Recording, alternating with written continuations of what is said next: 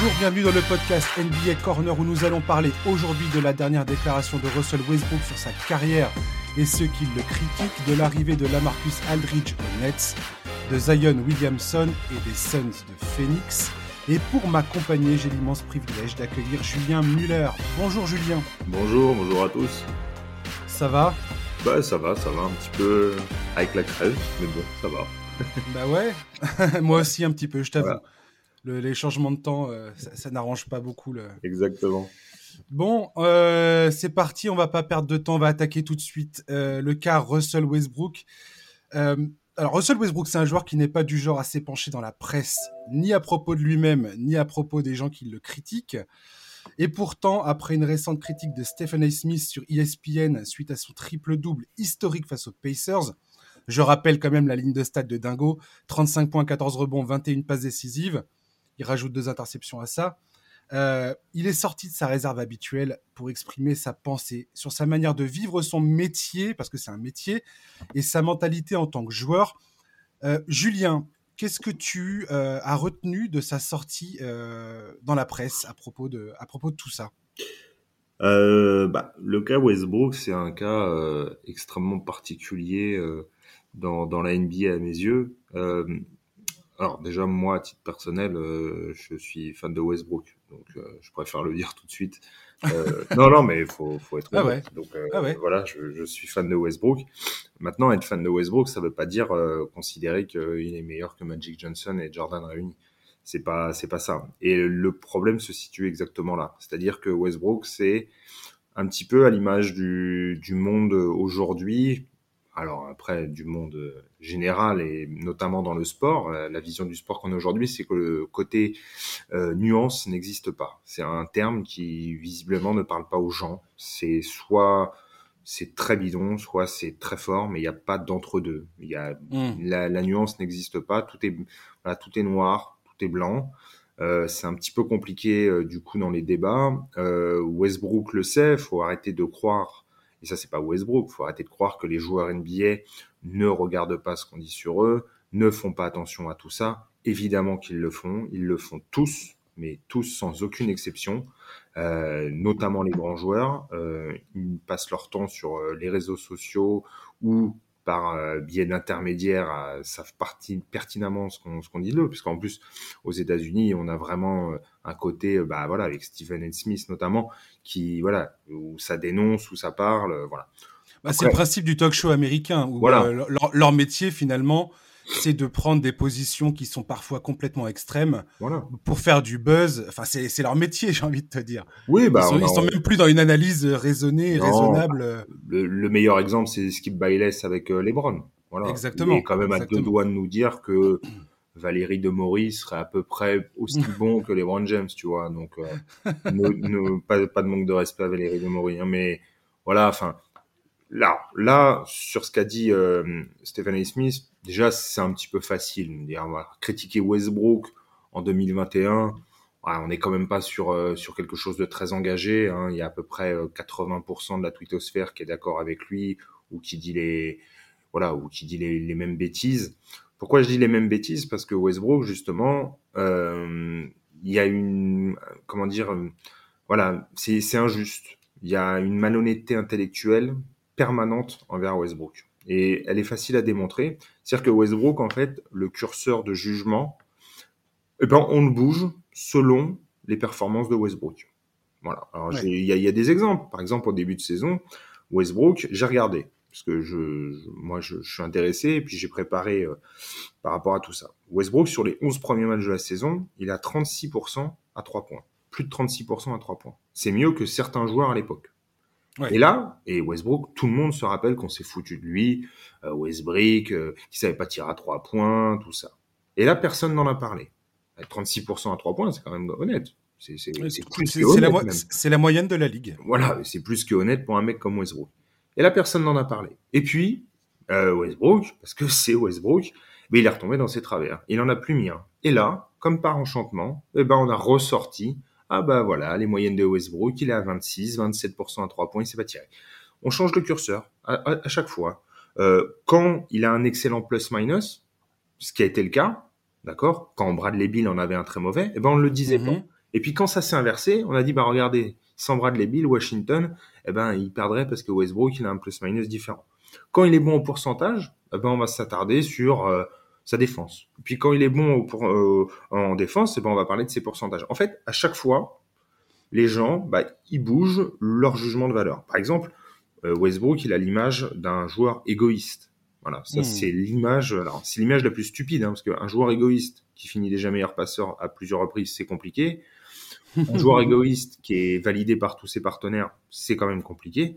Mais alors, euh, il y en a qui disent non, non, mais c'est pas égoïste dans ce sens-là, c'est euh, dans le côté où il fait n'importe quoi avec le ballon et tout. Donc on parle du ratio passe décisive, ballon perdu, on est d'accord. Hein. Ouais, c'est ça. tu, tu, seras peut-être surpris de l'apprendre, mais il a un meilleur ratio passe décisive, ballon perdu que Luka Doncic. Eh oui, c'est assez incroyable. Il, en, il, en a un meilleur. Voilà. Et par contre, personne ne parle de euh, ratio euh, ballon perdu euh, de Luka Doncic, mais par contre, Westbrook, c'est catastrophique. On parle souvent de sa défense. Il défend pas. Bon, ça déjà, c'est un peu faux, parce que dans le sens où il a des absences en défense. Attention, je dis pas que c'est un grand défenseur, ça ne l'est pas. En plus, le pire, ça c'est sa responsabilité, c'est qu'il pourrait l'être, parce que en début de carrière, notamment surtout en, université, il était bon dans, Tout à fait. dans ce paramètre-là. Donc, euh, voilà, mais est-ce que tu as déjà entendu parler de la défense de Damien Lillard? Non, personne ne le dit. Personne n'en parle. Alors Damien Lillard, c'est une tanche en défense. On, on, parle, on en parle pas beaucoup de la défense de Damien Lillard, effectivement. Voilà. Mais alors, euh, c'est vraiment, c'est vraiment un problème. Hein. C'est, une tanche en défense. Hein. tout à fait. tout à fait. voilà, il est pas bon. Alors attention, je dis pas qu'il est nul ici, mais je dis pas. Mais on pourrait aussi en parler. Ce que je veux dire, c'est qu'on n'en parle jamais. En fait, c'est on en parle Westbrook que pour souligner ses défauts constamment, en permanence. On parle de la valeur de son contrat. Il y avait quelqu'un sur Twitter, il avait fait un grand trade pour nous expliquer que c'était le pire contrat de la NBA. Mais on est où le pire contrat de la NBA à Westbrook? Alors, il est surpayé. Bah oui, évidemment, il a signé un contrat. Alors déjà, euh, il y a un truc sur les contrats il faudra toujours comprendre que euh, l'erreur, elle ne vient pas du joueur, elle vient des gens qui font signer des contrats comme ça. voilà, elle euh, vient du front office qui décide de lui, proposer ce contrat. Quoi. Quand Sam Presti le signe déjà, et puis après c'est tout est, tout est comment dire, toute une, une, question de contexte. Quand il le signe, Westbrook n'a pas ses blessures, il est au top de sa forme physique, hein, il s'inscrit dans la durée avec OKC. Ils sont un peu obligés parce que sinon ils sentent qu'ils vont le perdre. Euh, lui, en plus, il est encore dans sa, dans sa rage du départ de Durant. Enfin, il, y a tout un contexte. Il y a plein de choses. Et d'ailleurs, le contexte est intéressant aussi, parce que par exemple, là, on parle de, Washington. Washington, c'est déjà une équipe qui en talent est faible. Il n'y a pas beaucoup de talent. Et ça, c'est factuel. C'est pas une grosse équipe. Hein. Euh, il y a beaucoup de jeunes, il y a beaucoup de, voilà, beaucoup de, il y a, pas d'entraîneur. Scott Brooks est, un entraîneur très mauvais. Mais bah euh, oui, ça aussi c'est factuel. Oui, mais ça, ça, t'inquiète pas, je, l'ai vécu de, aux premières loges, euh, la Scott Brook expérience. Voilà. et par exemple, ce qui est, intéressant avec euh, avec Westbrook, c'est par exemple, on aurait pu dire bon, bah, Washington, ils ont pas été gâtés, ils ont perdu Thomas Bryant, qui était quand même un poste important. C'est pas un crack, mais c'est un, un point important dans le jeu pour Westbrook parce que Westbrook combine constamment avec les intérieurs. On se rappelle notamment avec Steven Adams des voilà des combinaisons qu'il avait avec et c'était important pour lui. Donc voilà, on, ne l'a pas eu. Il y a eu un temps d'adaptation et tout. Moi, je ne dis pas que Westbrook est euh, excellent, exceptionnel, le meilleur joueur du monde. C'est pas du tout ce que je dis. Et à la limite, moi, à titre personnel, je m'en fous parce que j'ai pas besoin qu'il soit le meilleur joueur de, de tous les temps pour l'apprécier ou pas. Moi, je l'apprécie pour d'autres raisons. Et ces autres raisons, il en a parlé, Westbrook. C'est-à-dire que c'est quelqu'un qui, pour lui, c'est extrêmement important, l'image qu'il va laisser pour la communauté. Aux États-Unis, c'est quelque chose qui est très fort, hein, surtout pour euh, la communauté euh, euh, pauvre. Westbrook, il, donne énormément. Et, dans son discours, c'est très bien ce qu'il dit. Il a raison. Il dit, moi, un titre NBA, euh, ça va pas changer ma vie parce que à côté, il fait tout plein de choses. Évidemment. Alors après, on pourra toujours dire, et peut-être à raison, que c'est facile de dire ça quand on approche, quand on a dépassé la trentaine, qu'on voit qu'on se ramasse en playoff et qu'en gros, il y a très peu de chances qu'il soit champion NBA dans la situation. Donc voilà. Bon, ça c'est voilà, on, peut le dire. Maintenant, euh, voilà, Westbrook c'est un joueur comme beaucoup de joueurs américains, c'est-à-dire que déjà, faut comprendre que la NBA c'est un niveau, euh, mais euh, enfin, je pense qu'on ne comprend pas c'est quoi le niveau en fait. Je pense que exactement. Il y, a, il, y a, il y, a, à peu près 400 joueurs qui évoluent dans cette ligue. Voilà c'est les 400 meilleurs joueurs au monde Et, euh, et, et, rentrer là-dedans, c'est un pourcentage, c'est en dessous des 1%. Enfin, je veux dire, ouais. c'est enfin, exceptionnel de rentrer dans cette ligue. Il faut bien comprendre ça. Alors, regarde, il y, a eu un, y a eu une anecdote où il y a euh, Brian Scalabrini qui a ouais, été défié et tout. Le mec, il, il, est ancien, il est vieux, c'était un running gag dans la NBA, mais il a défoncé le premier mec venu parce que ils sont à un, un niveau, on, on, sait même pas en fait, on n'imagine même pas.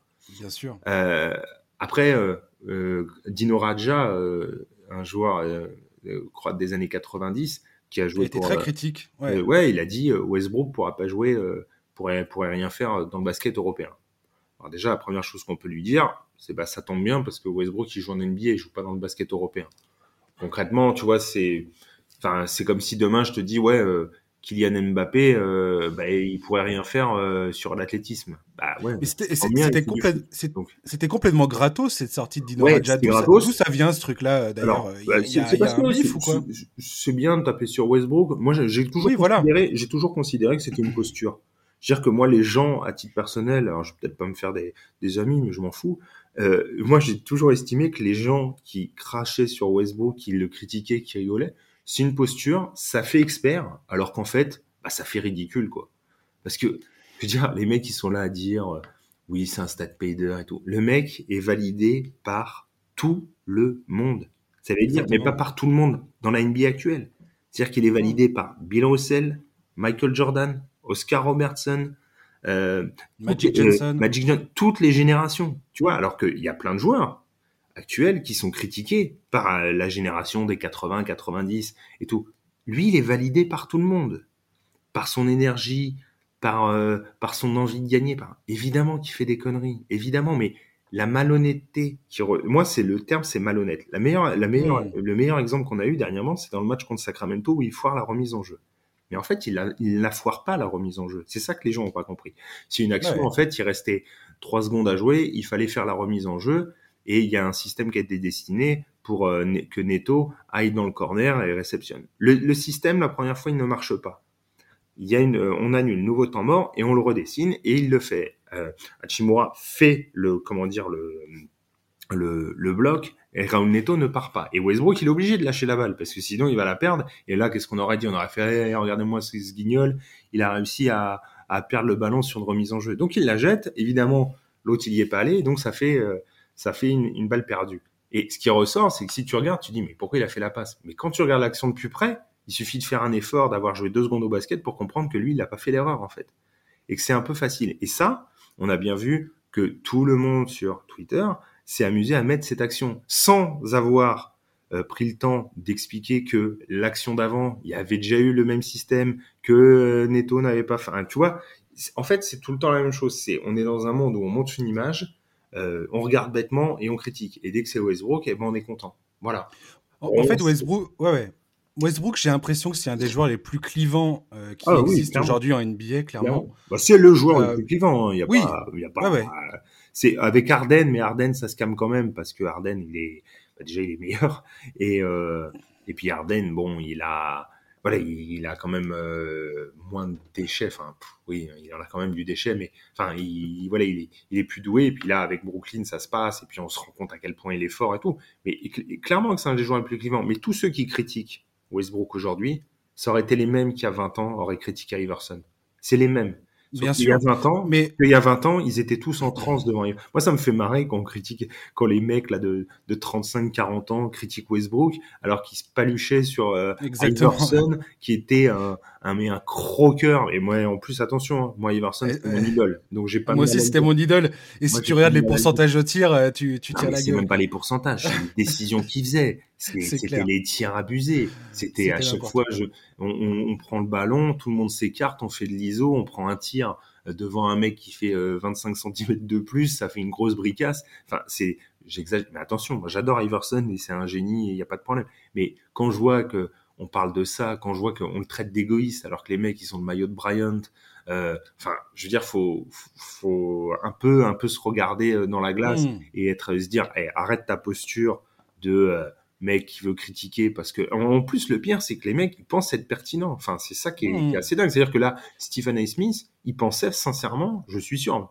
même si c'est un guignol et on le sait tous, mais il pensait quand même dire ah bah moi j'ai fait une vraie analyse. T'as fait une vraie Mais analyse de Stephen A. Stephen A. Smith, qu'est-ce qu'il dit en, en- en résumé C'est que euh, pour lui, Westbrook, de toute façon, euh, euh, il, il- pour lui, enfin, ce joueur ne participe pas à, à aller gagner un titre. Voilà, il, il voit encore, encore une fois par le prisme américain, ça. qui est de dire si tu n'es pas champion, euh, limite t'es une merde.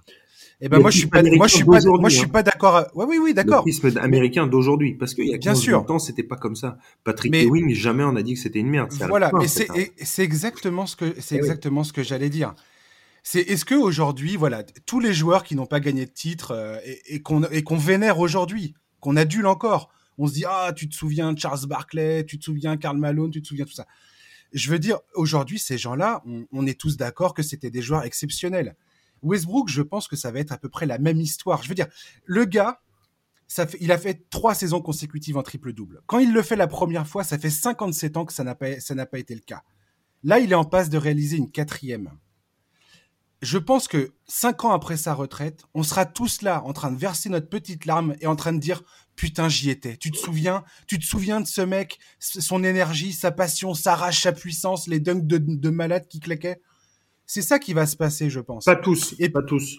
Moi, Pas je tous, pense, peut- moi, je pas pense tous que, peut-être. que, que, que cette époque Twitter, euh, cette époque réseaux sociaux, fait que les gens ont, attachent beaucoup trop d'importance à ce qu'ils sont, les gens, les intervenants, les tweetos, et leur posture, euh, leur image compte énormément. C'est-à-dire que les- déjà, tu regardes sur Twitter, per- il y a combien de personnes qui disent Ah ouais, j'ai dit une bêtise. Non, ils affirment. Quand c'est bon, ils disent Je vous l'avais dit. Et puis quand c'est pas bon, ils se disent pas. Je Il y a vous plus personne. dit. non, là tu les oublies, tu vois. Mais on le voit bien quand Westbrook était au début de la, de la saison, qu'il qu'il était pas bon. Voilà, mais ça aussi, il était blessé. Personne ne le reconnaît. C'est comme l'année dernière pendant les playoffs. Pendant les playoffs, ouais. Pendant les playoffs, qu'est-ce qui s'est passé l'année dernière? Westbrook, euh, avant l'arrêt, à la bulle, c'est pas loin d'être le meilleur joueur de Houston. Sincèrement, à cette, à cette période-là, il, est, il est vraiment fort. Il est vraiment fort. Il y a la coupure. Après, il attrape le Covid. Après, il se blesse. Enfin, ça fait quand même beaucoup. Il tarde à, à revenir et euh, ils veulent pas euh, le, le faire jouer, mais lui, il a envie de jouer directement contre Casey au premier tour. Il veut jouer. Il est revenu trop tôt, mais ça, c'est Westbrook. C'est son défaut. Ils auraient jamais dû le laisser. Lui, il a fait le forcing et puis ils ont dit, bah vas-y, on va y aller parce qu'en plus, ils étaient pas dans une bonne posture. Parce que il- c'est sa mentalité aussi. Il est voilà, comme ça, Westbrook. c'est ça. Et en gros, qu'est-ce qui se serait Il ne l'aurait pas fait. On aurait dit, eh ben regardez, il se planque. Il le fait et on fait, bah regardez, il est pas au top. Bah, oui, Hmm. euh, faut savoir ce que tu veux. Moi, je préférais toujours un mec qui essaye, qui montre. Il n'a pas été exceptionnel. C'est pas bien grave. En plus, euh, tout le monde s'amuse à dire, oui, euh, Westbrook en playoff, c'est nul. Mais c'est des gens qui n'ont pas suivi sa carrière. C'est-à-dire que Westbrook, pour les gens, la carrière elle a commencé en 2018 contre les Jazz d'Utah au premier tour des playoffs. Mais euh, avant, Westbrook, il avait fait d'autres choses, hein, comme Alors justement, la NBA, comme ouais, euh, des finales de conférence. Euh, Non, mais demandez- c'est très. c'est- ouais, ouais, demandez à Chris Paul si Westbrook c'était un c'était un claqué en playoff. Demandez aux Lakers en 2010. Enfin, tu vois ce que je veux dire C'est très important ce que tu es en train de dire là, parce Eh que oui. justement, quand j'ai préparé les- l'émission, et j'en ai déjà parlé avant de Westbrook, hein, moi je suis le premier, enfin, je critique Westbrook euh, régulièrement dans ce podcast. Je veux dire, je suis le premier à dire que son adresse, son, son, a- son adresse, elle n'est pas au niveau de ce que la NBA Ah, exige aujourd'hui. Au lancer, il est Euh, au lancer France. il, il perd, il perd trop de ballons.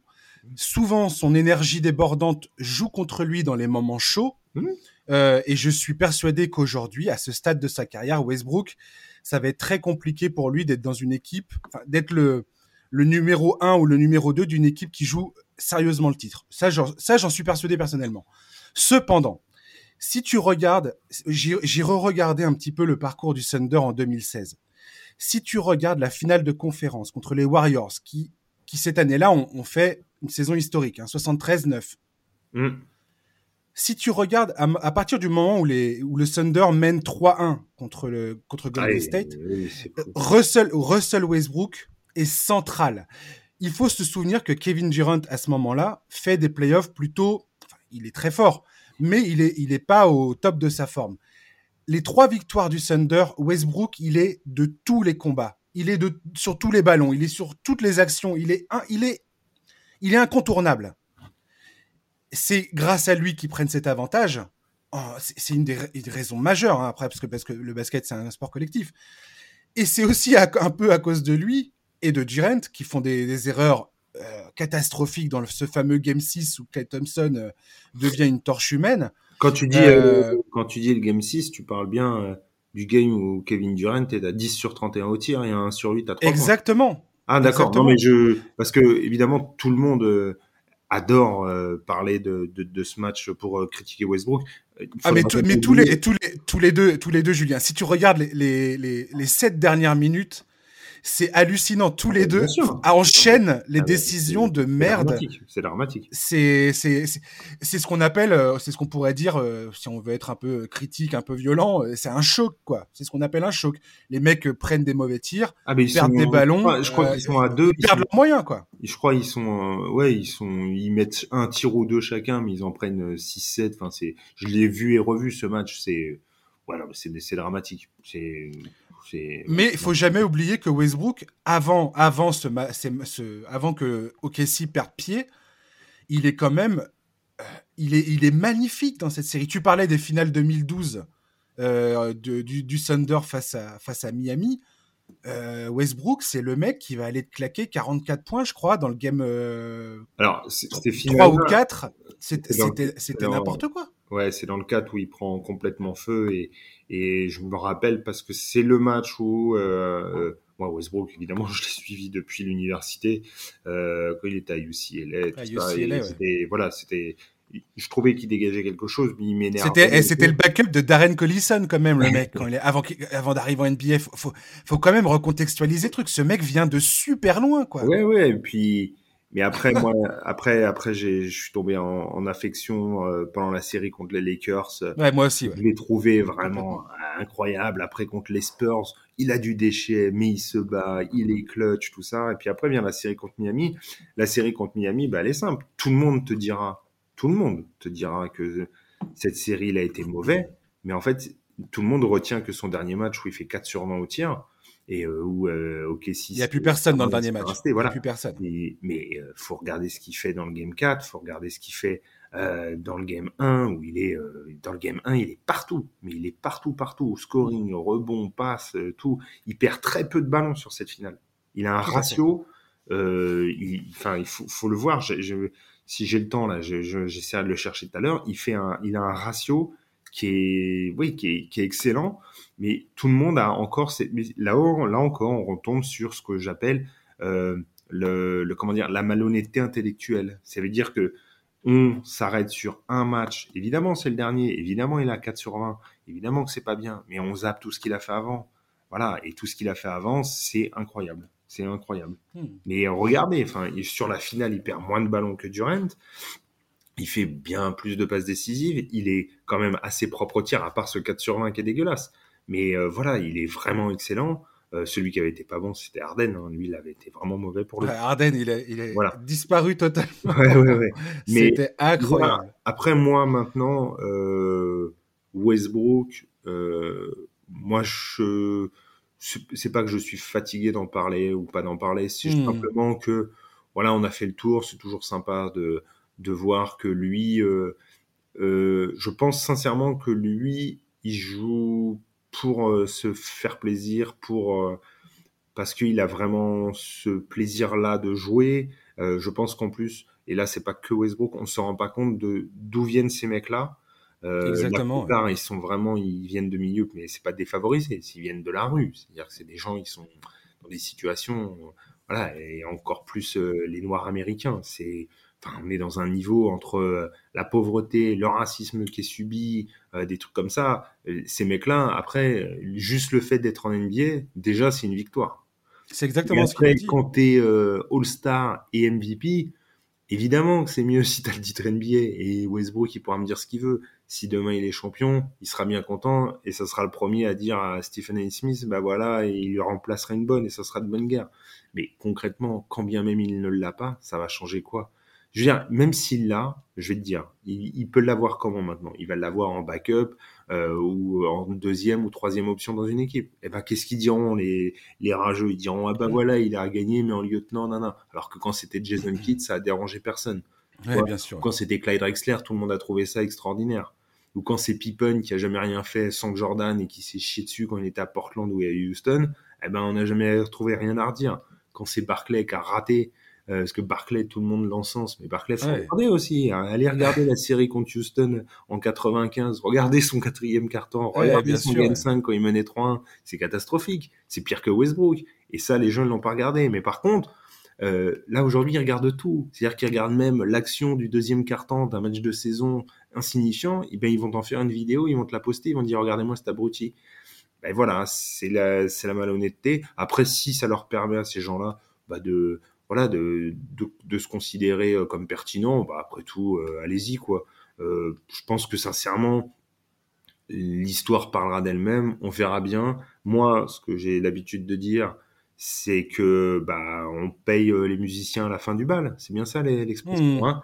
Eh ben, on verra bien, on verra bien parce que ce genre de propos-là, on les entendait sur Dirk Nowitzki en 2008, où on disait que c'était un petit loser. Hein. Faut quand même pas l'oublier, ça j'ai jamais oublié. et c'était pire que ça, c'était euh, le mec soft, euh, le mec euh, qui, qui gagnera jamais, qui avait pas le mental, qui avait... Il était bon, mais dès, dès, que les playoffs arrivent, il score, il n'y a plus personne. rien, alors que le mec, il avait fait, en fait, en gros, Nowitzki n'a raté qu'une série dans, dans, dans, sa carrière contre Golden State, et encore, c'est même pas une série, c'est il a raté deux matchs. Et là encore, vu que c'était le dernier où il est à 2 sur 13, je crois, euh, ou 2 sur 14, bon bref, je sais plus, euh, on a retenu que ça. Bon, bah allez-y, tirez les conclusions, écoutez, on verra. Euh. Moi, de toute façon, même si ça s'arrête aujourd'hui, ce qu'il a fait, bah, ça reste ce qu'il a fait. Mais bien sûr, mais je te dis, je te dis Julien, hmm. dans 5 dans cinq, dans cinq ans après sa retraite, on sera tous là à construire des statues de Russell Westbrook en, se souvenant du bon temps et, de se dire c'est quand même incroyable qu'on ait, qu'on ait été témoin de ce truc. -là. Non, mais en plus, en plus, il y a un J'en suis persuadé. En plus, il y a un truc qui, qui, me fascine, c'est que les mecs qui critiquent Westbrook, c'est les premiers qui vont euh, encenser un, euh, c'est rien contre lui, mais je sais pas, un, un, Malcolm Brandon par exemple, tu vois, en disant ouais, c'est génial comment il joue au basket, ou un Rudy Gobert, tout ce qu'il apporte et tout. c'est des oppositions de style. Ah, mais arrêtez deux secondes, arrêtez, arrêtez.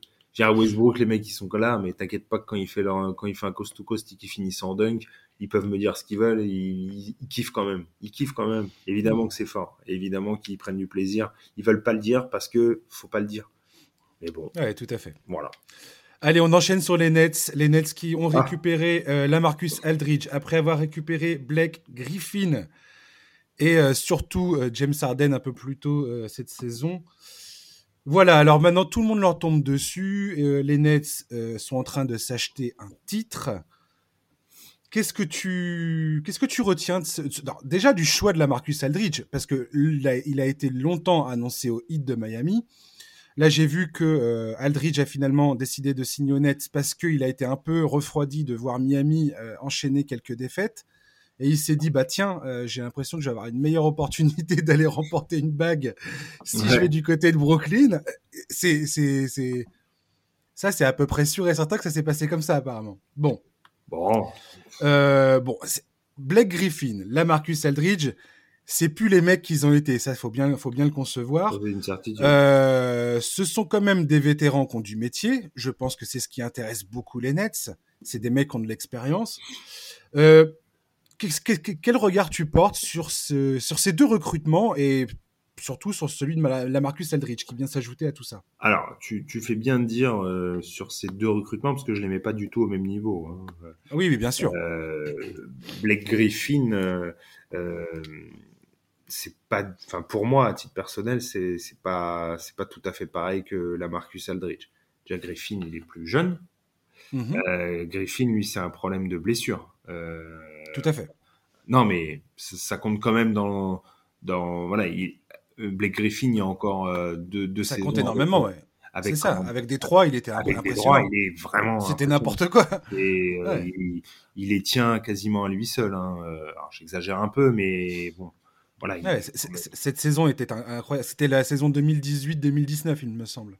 il est, euh, Franchement, il est vraiment impressionnant. Il est vraiment impressionnant. Après, euh, la Marcus Aldridge, bah, c'est un joueur qui, a 35 piges. Euh, sa carrière est derrière lui. il, la Marcus Aldridge, je l'ai toujours considéré comme un bon joueur, mais un joueur euh, au mieux, au grand mieux, hein. deuxième option.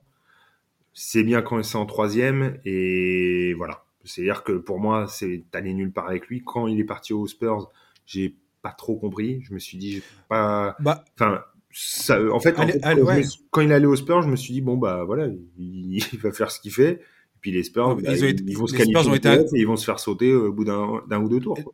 Ouais, mais faut pas oublier que les Spurs étaient incroyablement forts. Cette saison 2015-2016, ils se font sortir par, les... par le Thunder en demi-finale euh, de conférence Ouest.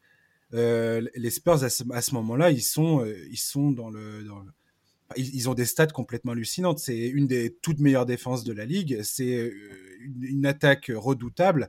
Il y a Tim Duncan, il y a Aldridge, il y a. C'est la dernière saison de Duncan d'ailleurs.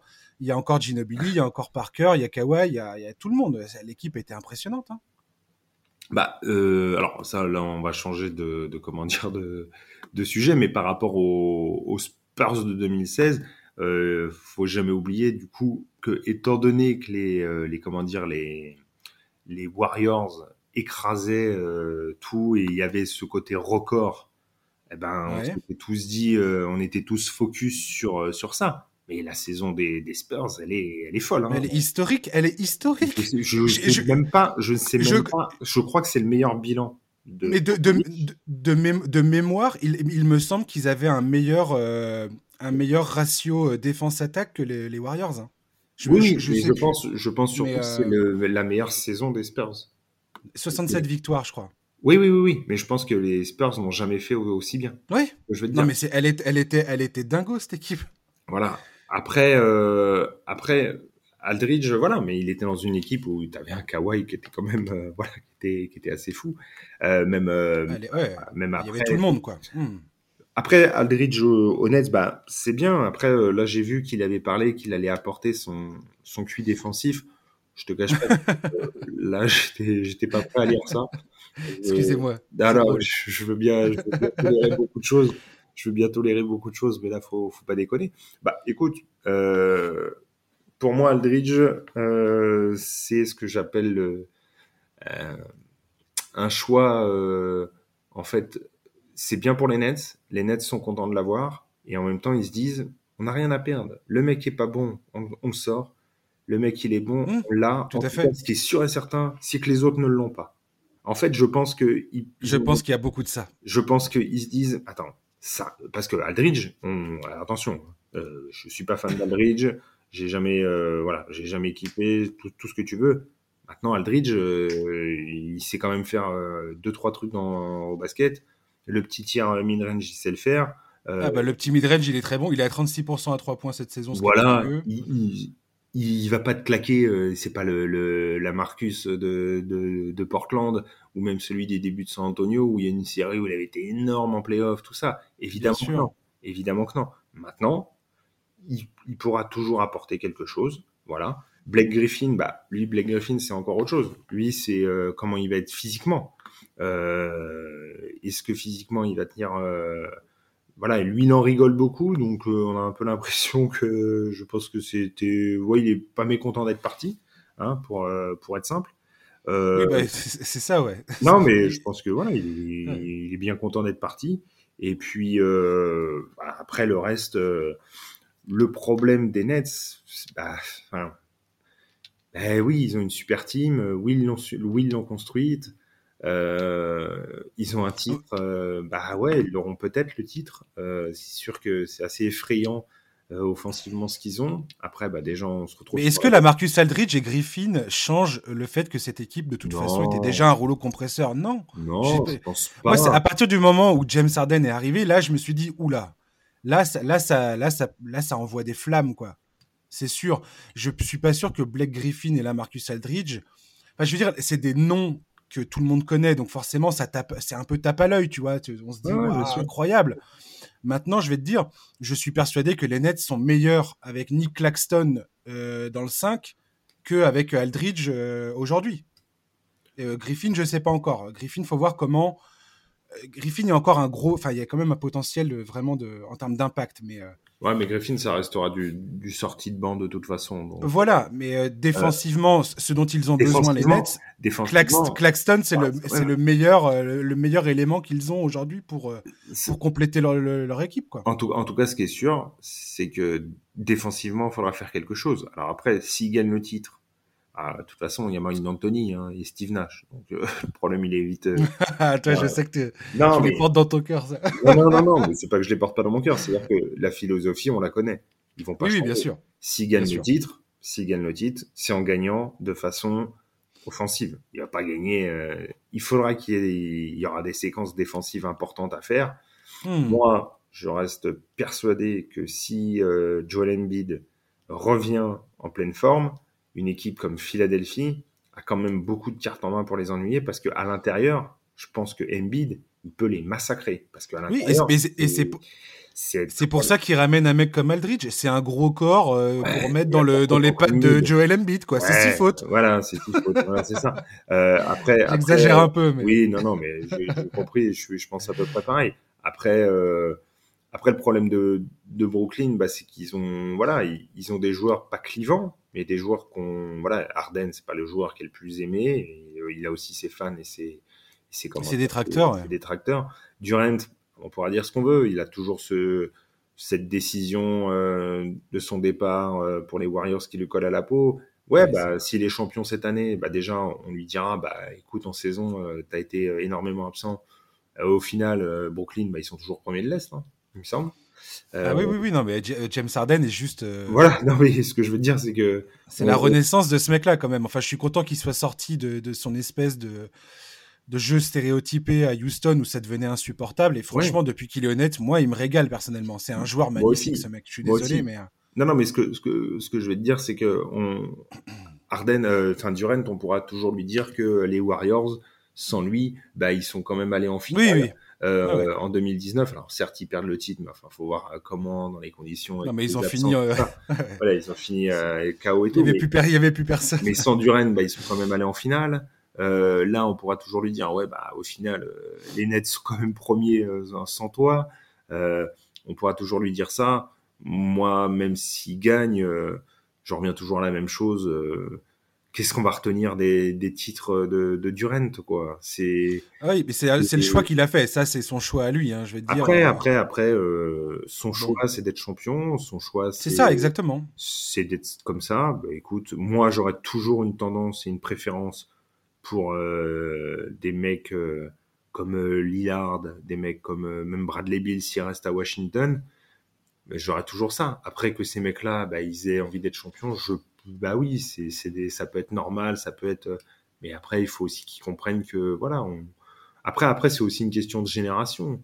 Euh, nous, on est la génération où on a grandi avec euh, Isaiah Thomas et avec euh, euh, Jordan, où c'est des mecs qui ont subi des échecs, sont revenus, n'ont rien lâché et ont obtenu le titre. Hakim Olajuwon, Jordan, Isaiah Thomas, tout ça, c'est les mecs, ils ont rien lâché, ils ont continué. Bien sûr. Bon, bah écoute, euh, voilà, après, on peut nous traiter de vieux cons, on peut nous traiter comme. Duncan aussi aux Spurs, il a, il a- Ouais, après Duncan, il a Duncan, il a gagné il a gagné Il a au bout de deux saisons. Donc, Ouais, ouais, euh, il a gagné tôt. donc, donc euh, ça aide quand même en termes Voilà. de pression euh, Mais, individuelle. Mais on peut dire David Robinson, même si euh, Oui, il oui. a gagné en second, mais voilà, on, au moins c'est des mecs qui sont pas partis. moi, j'avais pris l'exemple là, dernièrement de Chris Webber, qui est resté aux Kings alors qu'il aurait pu se barrer. il a préféré rester aux Kings et essayer avec. Il n'a pas réussi. Derrière, il s'est blessé, il n'a pas eu son titre. Ouais, bah, moi j'aurais toujours un amour, un, un- enfin infini pour euh, pour ce qu'a fait Weber. C'est comme ça. Après, on peut nous traiter de vieux cons, de euh, tout ça. Nous, on préfère ça. On a grandi comme ça. C'est comme ça. Maintenant, le mec a 20 ans, qui lui a grandi avec euh, les super teams et tout, il trouve ça normal. Tu l'avais vécu comment, toi, le départ de LeBron James à Miami? Ah, moi, j'étais fou. Moi, J'étais fou. Euh, Ouais, moi comme, aussi. euh, comme euh, comment dire ah, Moi, j'étais dégoûté, mais vraiment en Ah, profondément. moi aussi. Euh, en Ouais. plus, j'étais pas fan de LeBron, mais euh, mais là, je me suis dit non, mais c'est n'importe quoi. Pour Euh, moi, c'était la fin de la, de la. Enfin, je veux dire, tu, je voyais pas comment cette équipe pouvait perdre, quoi.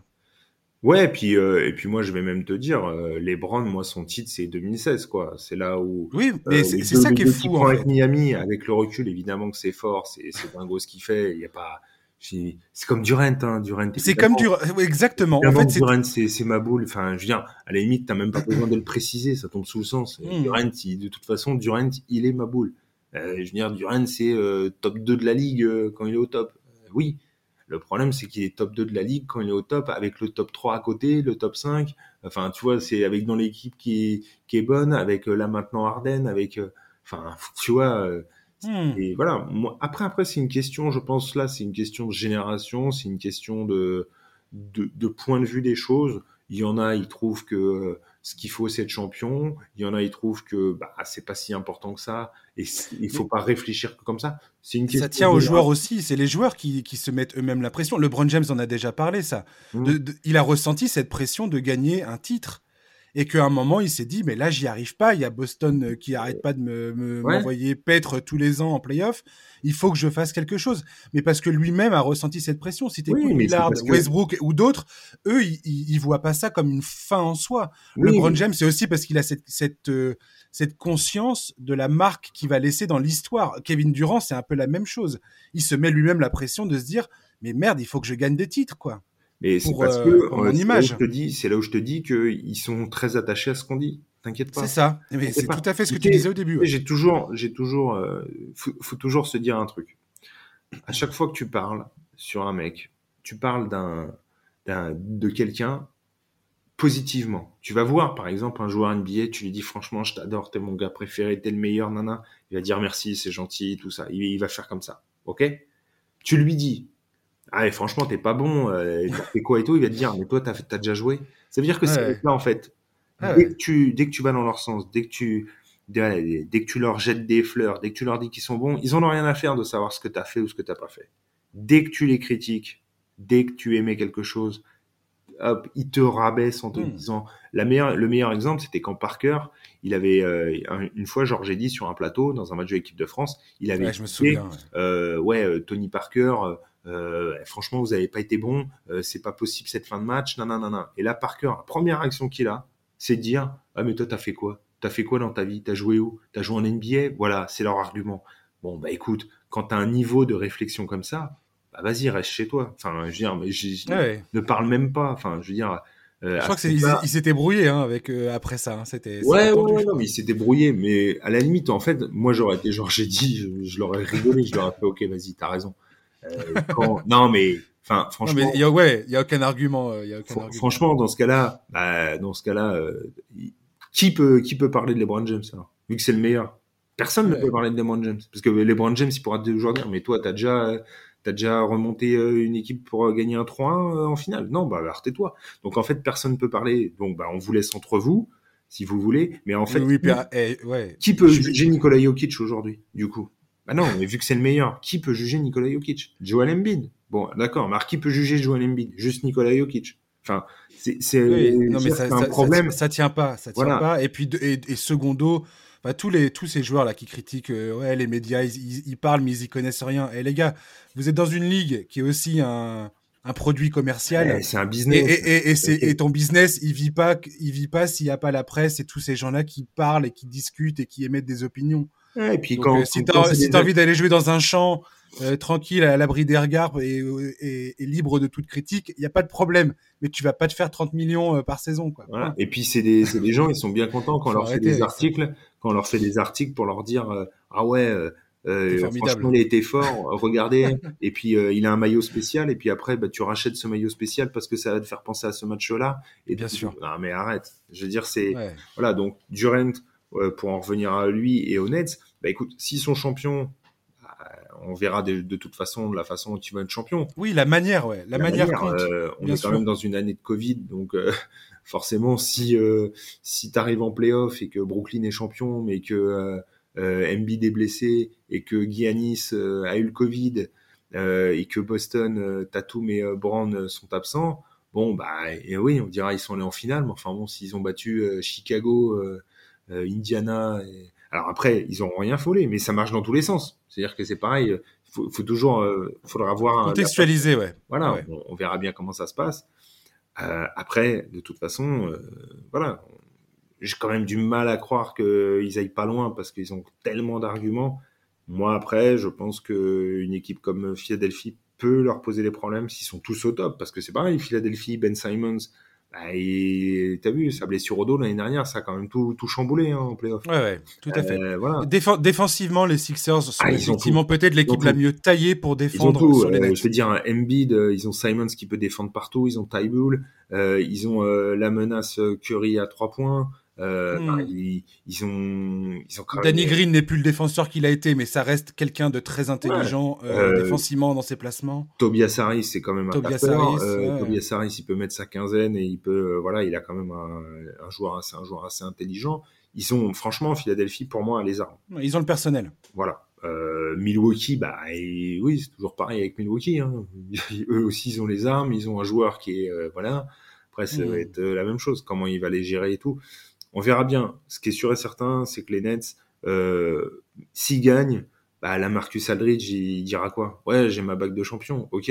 Mais est-ce que quand toi, dans 15 ans, on va te parler de la Marcus Aldridge, tu penseras à son titre Nets Non. Non, mais déjà, je, je- je- déjà, je pensais rarement à la Marcus Oui, Aldridge pour oui. te dire. Oui, C'est bah, quand même, euh, c'est quand même un joueur assez fade, euh, la Marcus Non, mais Aldridge. bien sûr, mais je- Bon, moi, c'est mon opinion. Hein. Non, Après, moi, s'il y a des fans, euh, Ouais, j'ai jamais aimé. pas de problème. hein. Mais ce que je veux dire, c'est que même, euh, voilà, moi, quand on me parle de, quand on parle de Gary Payton, je pense Gary Payton des Sonics, hein. Je pense pas sa bague qu'il a eu à Miami. Tu peux me dire ce que tu veux. Ouais, ouais, tout à fait. ouais. Ah ouais, quand tu penses euh, Juwan Howard, euh, tu penses euh, Michigan, tu penses euh, ses débuts à Washington. Enfin, tu vois, c'est toujours Bien la même chose. Ouais, les mecs, ok, d'accord, vous avez vos, vous avez votre titre, bah c'est cool, ok. Mais euh, t'as cru que c'est ce qu'on allait retenir de, de ta carrière? Non. Après, il a connu la sensation d'être champion, euh, d'être dans un vestiaire a gagné. Ça, c'est quelque chose en tant que sportif. Je pense que ça doit être kiffant. Et je Oui, et puis il y, a- il y a même un côté euh, respectable là-dedans, dans le sens sûr. où c'est des joueurs qui savent mettre leur ego de côté. Parce que tu as plein de joueurs qui n'arrivent pas à le faire, ça aussi, en fin de carrière. non, bien sûr. C'est-à-dire de mettre leur ego de côté et de se dire bon maintenant je vais faire un- je vais être un backup, je vais avoir un rôle moindre, mais je vais participer au collectif. Et, et faut voilà le basket c'est un sport co et si t'es pas capable de de- de- d'intégrer une équipe et de te fondre dans le dans le collectif bah ça marche pas quoi. Et, et quelque part ça peut être respectable aussi euh, de, de réussir à faire ça. Bien sûr, mais par exemple, tu prends David West. Bah, David West, je pense pas que tu penses à lui en tant que champion NBA avec euh, Golden State. Je pense que tu penses à ces périodes de Nouvelle-Orléans. Hornets, Ah ouais ouais ouais. Indiana. ouais, ouais. Enfin, tu vois ce que je veux dire C'est, enfin, pour moi, c'est ça en fait. Donc après, bah ouais, il est champion, mais au final, quand t'en reparleras, bah tu penseras pas à ça. Ah ouais, tout à Euh, fait. Donc euh, moi, c'est, enfin, en tout cas, moi, c'est comme ça que je vois les choses. Tu parles de, tu parles de la Nouvelle-Orléans, euh, mon cher Julien. On va, on, va, on va parler de Zion Williamson. Un, des sujets euh, très traités dans ce podcast. 20 ans, depuis début janvier, Stan Van Gundy a mis la balle dans les mains de Zion Williamson. Euh, et le moins que l'on puisse dire, c'est que Zion, il, a, il sait quoi en faire de cette balle dans ses mains. Il y a eu un vrai shift dans le jeu de- des Pelicans.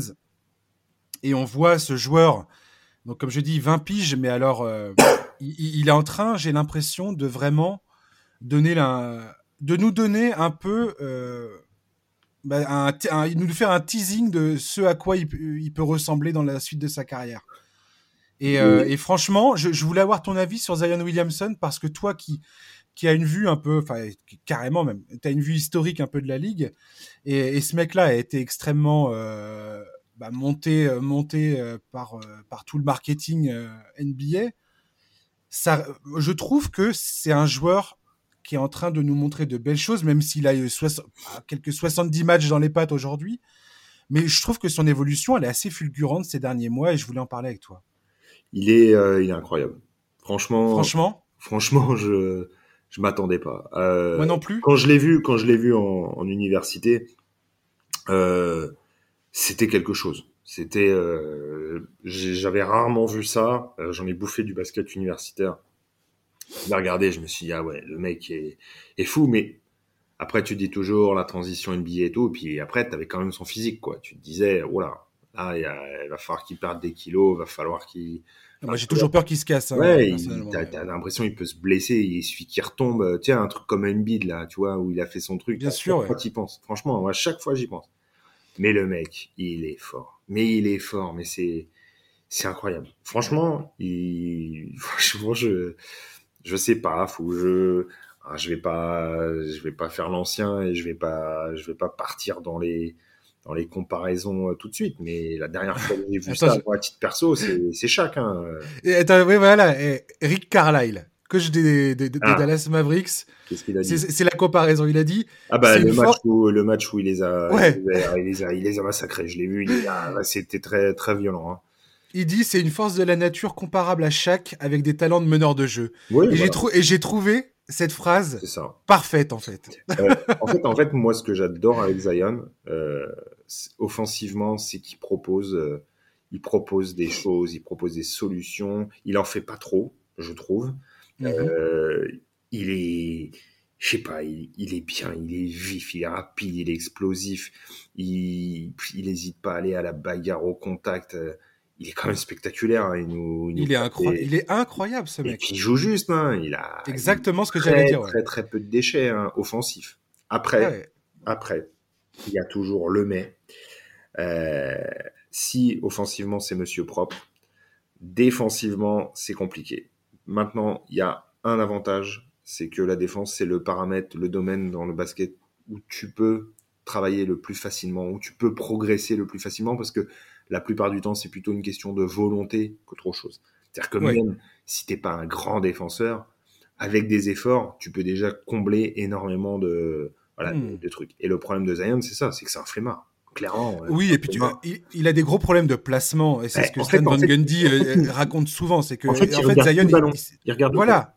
et c'est dramatique. Tu, en fait, il anticipe pas, il anticipe pas en fait. il regarde le euh, ballon. C'est ça. Ça, c'est un problème. Comme... Bah Mais oui, après, après, euh, euh, bah, il a 20 ans, quoi. Enfin, Exactement.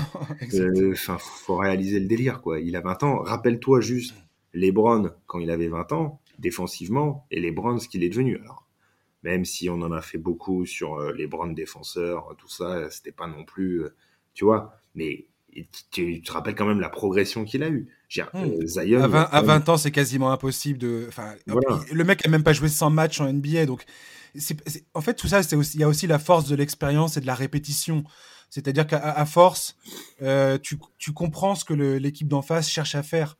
Et puis, le euh, mec, le mec est, qu'est-ce que tu vas lui dire? Ah, Tu défends pas nana. Le mec il va dire ouais d'accord, moi je suis à 26, 26 pions par match à 60% au tir.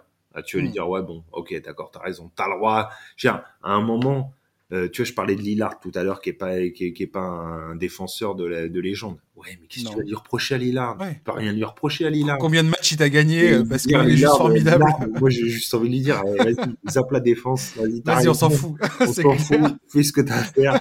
Vas-y, j'ai rien à dire. Tu vois ce que je veux dire? C'est pas, pas, par exemple, un mec comme Eric Bledsoe, à lui, tu dois lui dire, oh mon gars, oh, faut que tu t'y mettes là tu vois? Oui, parce que par contre, tu ne sers à rien autrement, quoi. Voilà, tu vois, c'est plus dans, dans, mais quand t'es tellement fort comme ça, quand t'es tellement fort, là c'était parce qu'il fallait trouver un petit défaut à Zion, mais tu sais, chaque euh, au début de la, au début de sa carrière, c'était pas un gros défenseur. Chaque tout le hmm. monde a retenu parce qu'il faisait des blocs et tout, mais sorti des blocs, c'était pas un gros défenseur. Oui, mais tu vois, c'est ça, c'est ça une des erreurs que font beaucoup de gens, c'est que chaque quand il était rookie, euh, même ses deux premières saisons le mec il pouvait taper 3, 4, 5 contre par match, voire, euh, enfin, des perfs parfois qui, étaient extraterrestres, quoi.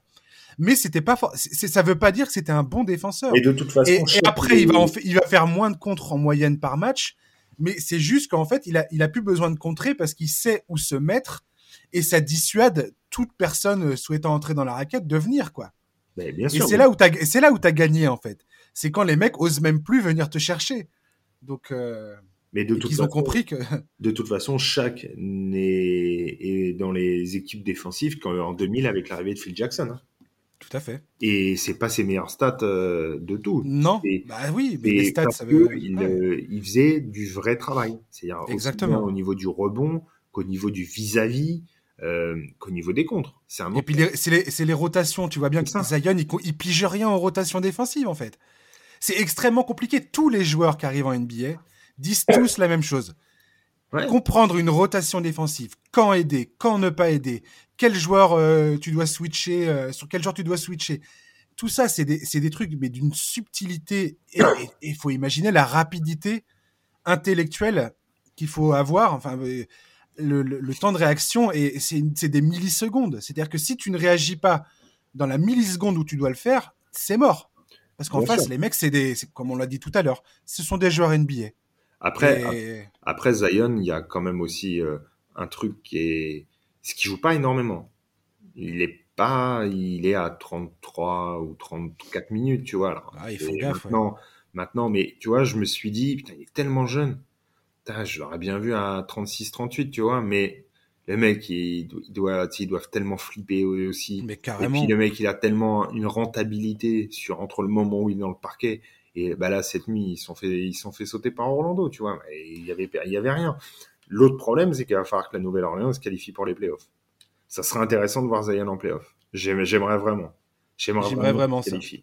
Moi, ça, ça, me ferait vraiment plaisir qu'ils se qualifient parce que j'ai envie de les voir en dehors de, de Ingram, de tout ça. Hein. Mais c'est vrai que Zion en playoff, ça me, ça, ça, me branche bien. Ça me branche bien. Ouais, moi, moi je suis content euh, pour, euh, pour Zion, c'est de voir Stan Van Gundy. Euh, au début de la saison, j'avais, enfin, je, je, voyais bien que c'était un peu difficile et je trouve que Stan Van Gundy a su changer son fusil d'épaule concernant Zion. Justement, ce que j'ai tout à l'heure, à savoir lui mettre le ballon dans les mains de voir ce que il laisse Zion faire faire des erreurs.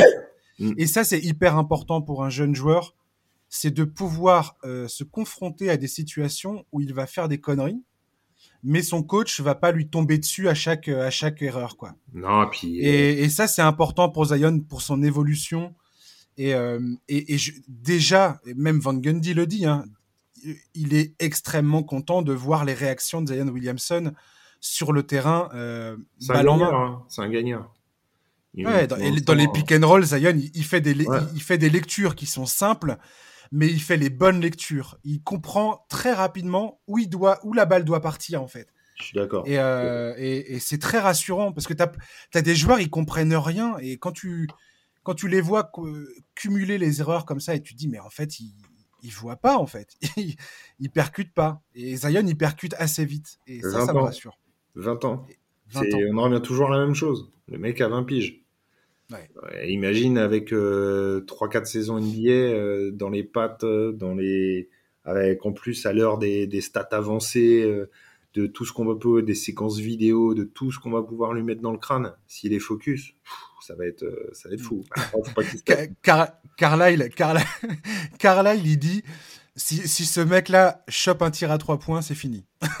ouais, bah, bien sûr, en plus. en plus, il entend, hein, il entend quelques-uns. Hein. Ouais, ouais, il entend quelques-uns. Ouais. Ouais, il quelques-uns. Avec euh, je voulais... Euh, pas, pas, pas extraordinaire, mais il entend quelques-uns. Il entend. Ouais, J'étais tombé sur une vidéo. Ouais, ouais. ouais.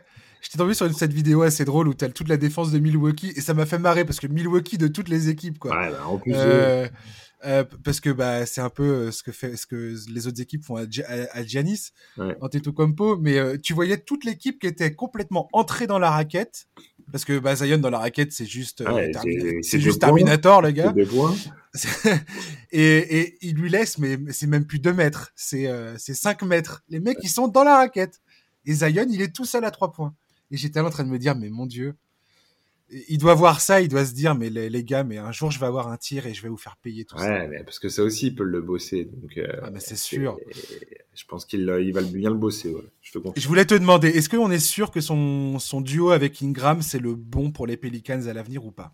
Ah, c'est difficile. Déjà, il y a, y a Lonzo Ball, hein, euh, qui est, euh, voilà, qui est, il y a toujours ce, ce petit problème. Euh, euh, là, euh, bah, Alexander Walker, il est, il est limite en train de taper à la porte de Lonzo, euh, alors à moins qu'il le fait, il peut les faire jouer ensemble. Hein. c'est peut-être Bledsoe qu'il faut qu'il faut faire partie. Moi, Lonzo, je, je suis, j'ai beaucoup cru en lui au début. Je, je, le voyais comme un, allez, je vais pas dire un, ça va être un peu fort, tu vois, mais un Jason Kidd du pauvre en gros. Et mmh euh, bon, euh, c'est vrai que là, ça commence à, un peu à tâtonner. Et puis, il est tout le temps un petit peu blessé. Il a l'impression qu'il n'y a pas de rythme. Alors là, il a eu un, un, peu. Là, il avait une grande série de matchs. Puis bah, là, ça va faire plusieurs fois qu'il est absent et tout. Bon. Euh, Ingram, il a une vraie progression cette saison, hein, Lonzo. Il ouais, a, ouais, il, a, il a quand même amélioré Ingram, pas mal de choses. Ingram, Zion, tu peux vivre. Hein, tu peux vivre. Après, tu es à l'ouest déjà. Ouais. Ça change quand même beaucoup de choses. Et euh, c'est pour ça que je voulais voir en playoff. J'ai envie de les voir euh, sur une série. Mmh, moi aussi, ouais. Ça donne. Après, je, je trouve qu'il y a quand même un truc à faire. Mais il faudra leur laisser du temps. C'est toujours la même chose. C'est comme Lonzo, il a 23 ouais. piges. Enfin, tu vois, c'est. J'ai hâte de voir les décisions du, du front office des Pelicans parce qu'ils ont vraiment, ils ont vraiment des décisions euh, à la fois qui paraissent évidentes, mais qui sont qui ne le sont pas du tout en fait. Et, euh, et j'ai hâte de voir ce qu'ils vont décider de faire. J'aimerais bien aussi. J'aimerais ça aussi. Et voilà, je pense que c'est vraiment une équipe qui va être passionnante à suivre dans les deux trois prochaines saisons quand les contrats vont devoir être renouvelés et qu'il va y avoir des vrais euh, des vrais choix à faire. Ouais. Ça va être passionnant ça. Euh, on va terminer parce qu'il n'y a plus beaucoup de temps euh, sur les Phoenix Suns. Ah, les Suns, ouais. Les Suns, ouais. Je pense que c'est une des meilleures histoires de la saison. C'est une. Bah, un, ouais. un, club qui régale cette saison, franchement. alors, est comment tu les vois les Suns? Est-ce que c'est un vrai danger pour Est-ce que, est-ce que pour eux, pour toi, c'est une vraie, un vrai contender ou pas à l'Ouest?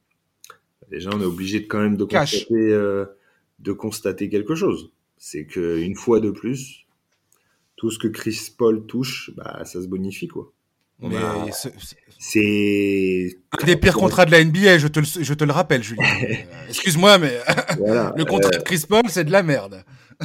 euh, c'est pourtant je je sais que j'ai des problèmes avec le, lui, mais euh, non c'est assez fou l'impact qu'il a sur, Il est sur les équipes. C'est j'ai beau chercher hein, dans l'histoire euh, un mec, euh, voilà, c'est incroyable. C'est incroyable. Euh, Déjà, ce qu'il a fait avec OKC l'an dernier, c'était c'est all time. Non, mais c'est ce qu'il fait avec OKC, ce qu'il fait avec les Clippers, ce qu'il fait avec les Hornets, ce qu'il fait avec Houston, ce qu'il fait avec à chaque fois en plus. Puis Et puis on se parle que c'est pas un taille, hein, c'est un meneur. Enfin, c'est lui qui gère quoi. Donc c'est quand même le poste le plus difficile du basket.